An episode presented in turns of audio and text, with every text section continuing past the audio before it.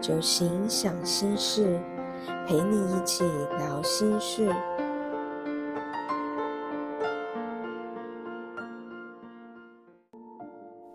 就行想心事，陪你一起聊心事。就行聊关系，孩子啊，我想对你说。今天我们聊亲子关系的下集，来聊聊身为人父、身为人母的我们。上一集提到了由喜法利萨贝瑞博士所撰写的《觉醒父母》这本书，想问问大家：你信任生命吗？生命的本质是良善的，而且有智慧的。我们就是生命智慧与人生当中的共同创造者，而我们如何回应这生命的良善，正是对于孩子们的言传身教。假设我们可以很有弹性、正向的面对生活的现实，孩子们观察到了这样子的心态，自然也会正向的信任生命。从孩子呱呱坠地的那一刻开始，我们就都变了，变了身份，多了责任，也获得了一份孩子带来的讯息。孩子就像镜子一样，带领着我们看见自己，也教导着我们释放小我，拥抱真我，拥抱生命的良善。但是，生命是美丽的。现实却是残酷的。教养孩子本身就是一个耐力赛、体能赛，父母也可能因此失控，怀疑我到底为何生、为何养啊？要让孩子做自己，又想要父母也能做自己。在觉醒父母当中，提醒了我们：首先，先放下我们那些伟大的期望吧。不要期待他们是出色的成功者，而是优秀的学习者。不要期待他们服从你，而是期待他们尊重你。不要期待他们盲目听命令行事，而是期待他们有事会找你商量。不要期待他们追随你的愿景，而是期待。他们能创造出自己的愿景，不要期待他们功成名就，而是期待他们过有意义的人生；不要期待他们成为你的玩偶，而是期待他们成为你的灵性伙伴；不要期待他们不会经历痛苦，而是期待他们会找到方法成为完整的人。不要期待他们从不失败，而是期待他们能鼓起勇气重新开始。不要期待他们不会伤害别人，而是期待他们有勇气请求原谅。当然，教养从来不是一件简单的事。我们期许从生活中自我疗愈，并且有弹性的。看待这些生命的讯息，而在上集了解孩子的九型之后，身为父母的你是哪一型呢？大家可以参考以下句子的心境，或者是到我们的一到三集先做九型人格的相关测验哦。以下的九个句子，哪一个心境比较像是你经常出现的想法呢？一。我是自律有原则的人，该怎么做就怎么做，凡事都是有标准跟依规的。为什么有这么多人要求这么低，不遵守？我只好慢慢的去纠正。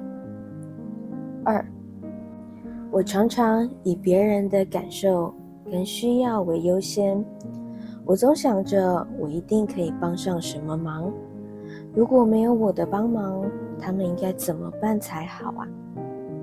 第三，成就很重要，只有某程度上的成就才可以被尊重，我希望被看到我的出色跟效率。四，我常常有感而发，我想要找到了解我的人，心苏下朗灾。五，我喜欢一个人安静的思考，太多人都不好好运用大脑了。六，我担心很多万一，当然是要做好万全的准备，但是好像总是都准备不完。七，生命的精彩等待着我去探索，不要花太多时间在苦恼的事情上了。八。我自己的事情自己决定，不希望旁人插手。九，我都好，都可以呀，平静平稳的生活就很好了。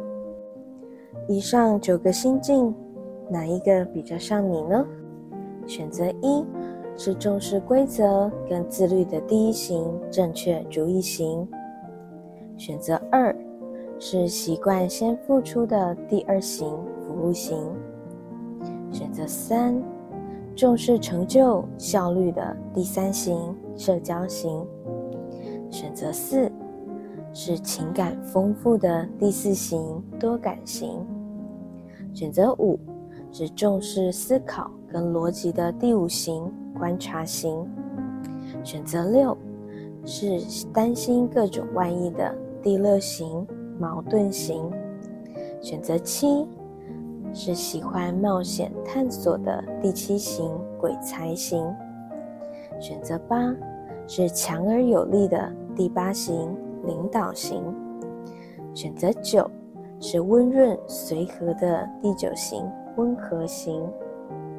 而这九型的父母，又在哪些地方会对于孩子有较多的期望呢？首先，第一型的父母。孩子啊，爸妈希望是你的好榜样。第一型的父母比较容易看见孩子的弱点，开始会想着怎么帮孩子改正或者是加强。孩子需要规范才可以表现得更好。孩子不负责或者是失控的时候，我会很生气。当然是要一分耕耘一分收获，所以会帮。孩子安排各种的学习，孩子或家人有时候会觉得我太过严格。低型的父母，请留意对孩子的要求会不会太高了呢？常常生气孩子做不好、不够好，但是相对的，孩子也可能会因为这样，怎么做都达不到爸妈的标准。或者是怎么做都被生气，久而久之，反而开始不敢自行做决定哦。第二型的父母，孩子啊，爸妈都是为你好，我可以为你牺牲的，你知道吗？第二型的父母常常有着这样子的想法：孩子还小，不懂得自己的需求。只有我比较清楚，我知道该怎么帮助我的孩子。我希望跟孩子有情感的交流，有良好的互动，所以有时候很难说不。不想让孩子失望，但我是为孩子好，孩子应该会懂的，绝对不会害他的。过度的帮助，容易让孩子少了独立成长的机会哦。第二型的父母，适度的留一些空间，让孩子自主的发展。过多的帮助或者是牺牲，有时候反而会让孩子感觉到干涉，或者是剥夺了他许多自己学习的机会哦。亲子之间也是需要一点界限的。第三型的父母，孩子啊。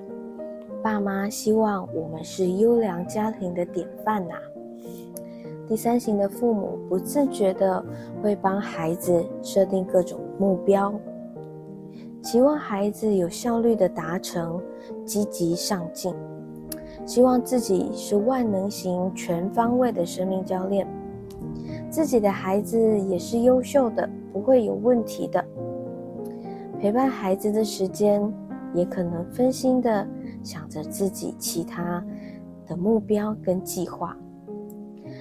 通常是解决问题的导向，又为了快速达成而给孩子很多完成目标的建议，所以会比较难忍受慢郎中型的孩子。第三型的父母，留意自己有没有希望孩子也跟自己一样出色呢？或者是设立太多的规划目标，孩子表现好的时候。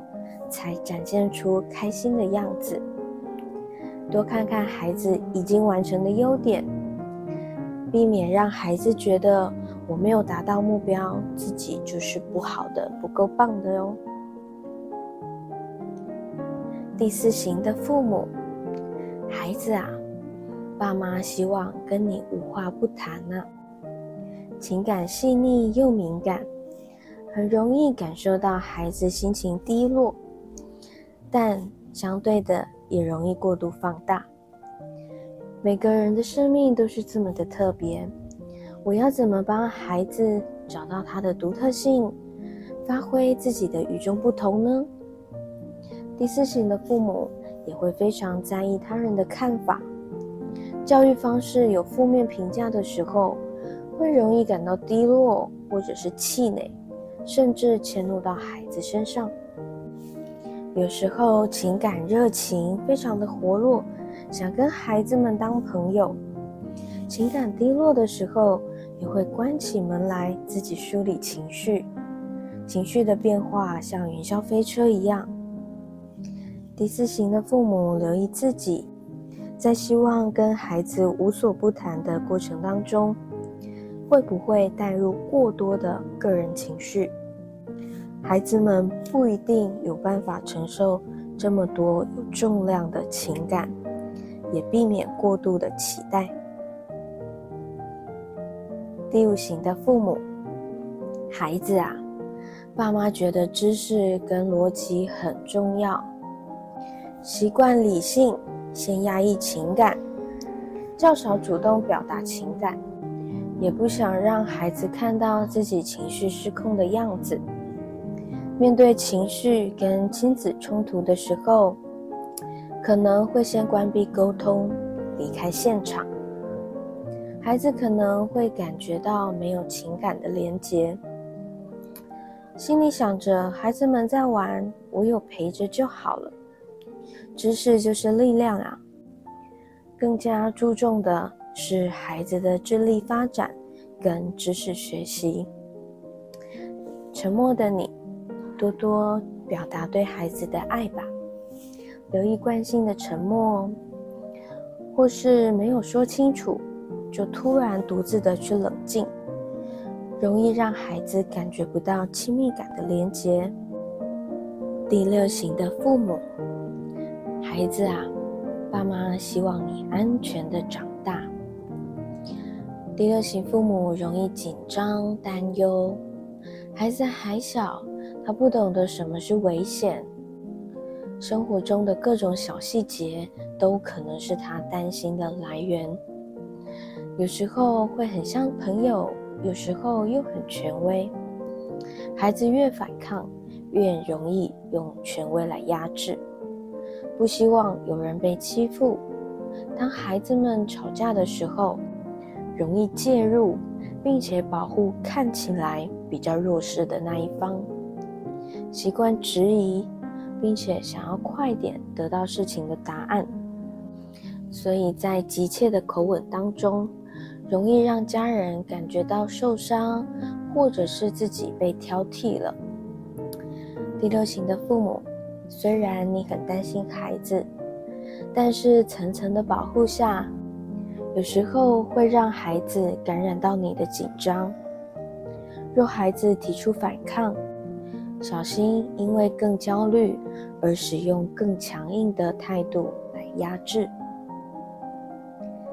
第七型的父母，孩子啊，你就像我的玩具一样，喜欢玩耍有趣的跳跳猴家长，在生活中有各式各样的小花样，孩子开心活泼就好，喜欢乐观的孩子，遇到比较容易难过的孩子，反而会觉得这孩子是不是有些奇怪呢？每一种都试试看，才知道潜力在哪里呀。会不断的提供新鲜的事情，或是玩具给孩子。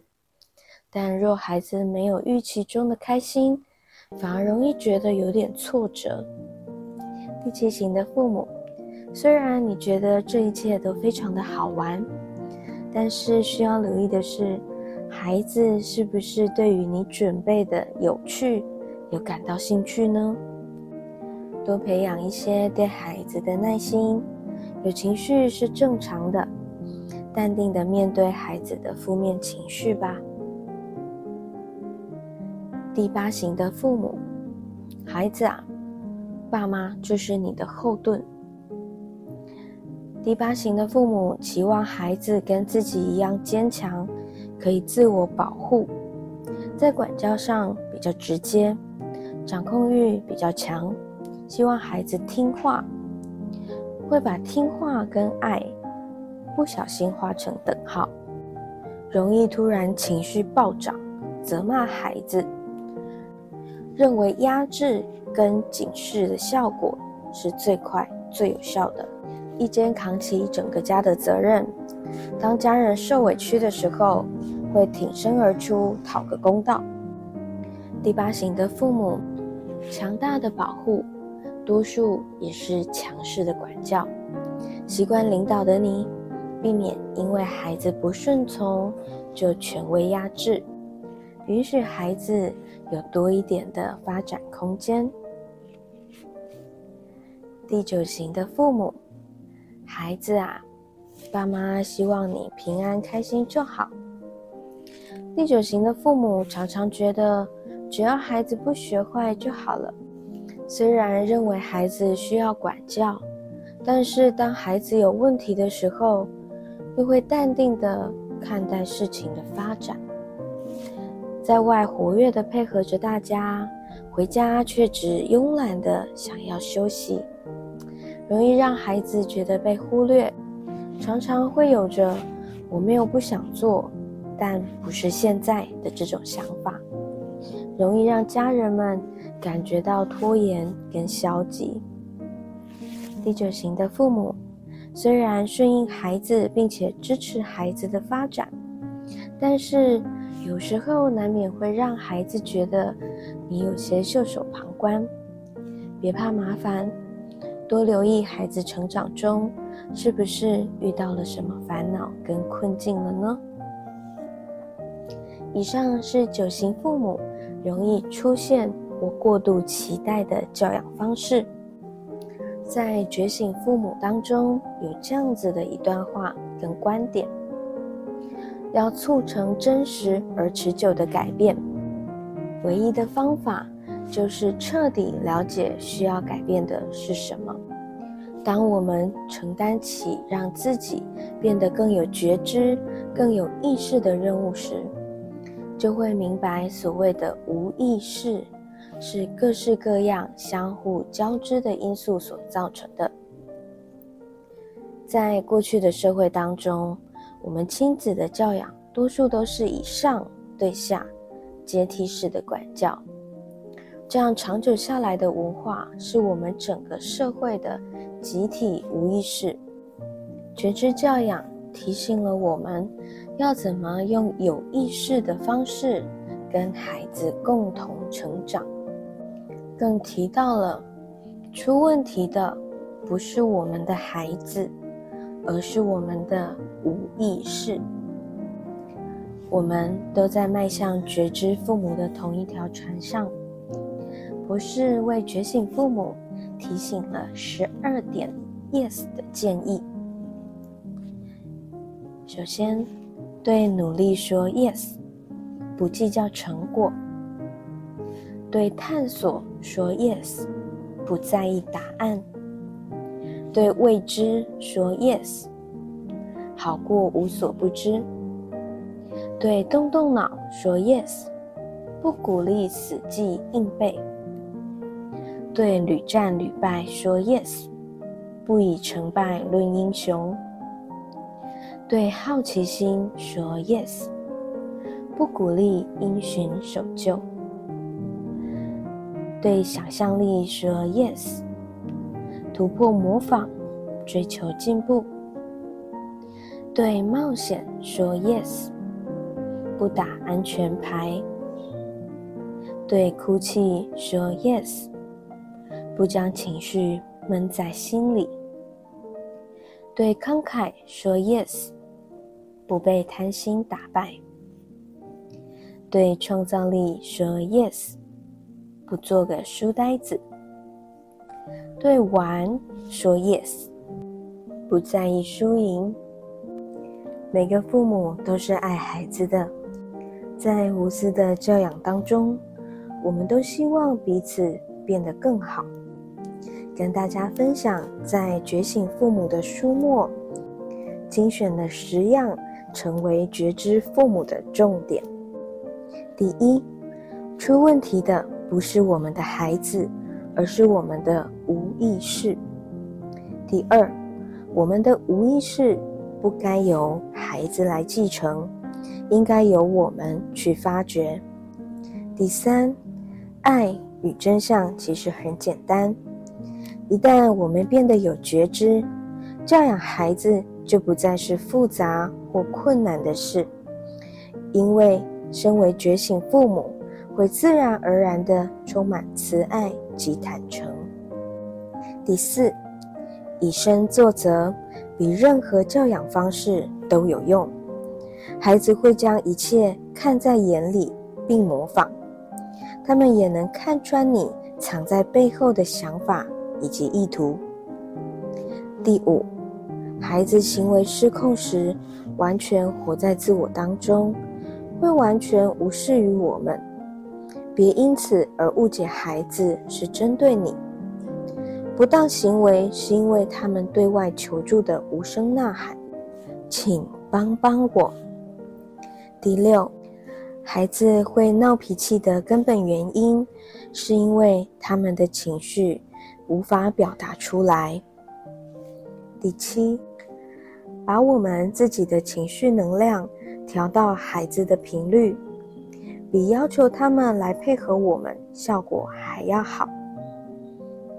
第八，为人父母的任务是跟孩子的本质为友，而不是为敌。第九，孩子的心灵蕴藏着无穷的智慧。第十，在觉知教养当中，父母会信任孩子对于自身命运的直觉，而透过九型人格的自我觉察，身为父母的我们，你看见自己内在的恐惧了吗？我是否曾在独处的时候，望着镜子中的自己，面对自己的恐惧？我是否能轻松的走进这些恐惧，面对他们，接受他们，而不是靠外来的力量来平息他们？我是否能轻松的跟自己根深蒂固的恐惧，安然的坐在一起，了解他们，跟他们做朋友？然后释放他们，引爆我情绪的因素又是什么呢？我什么时候会觉得自己被情绪困住了？最常让我情绪爆发的因素是什么？一旦我的情绪被波动、被触及的时候，我会如何处理它？我能够活在有意识的状态下吗？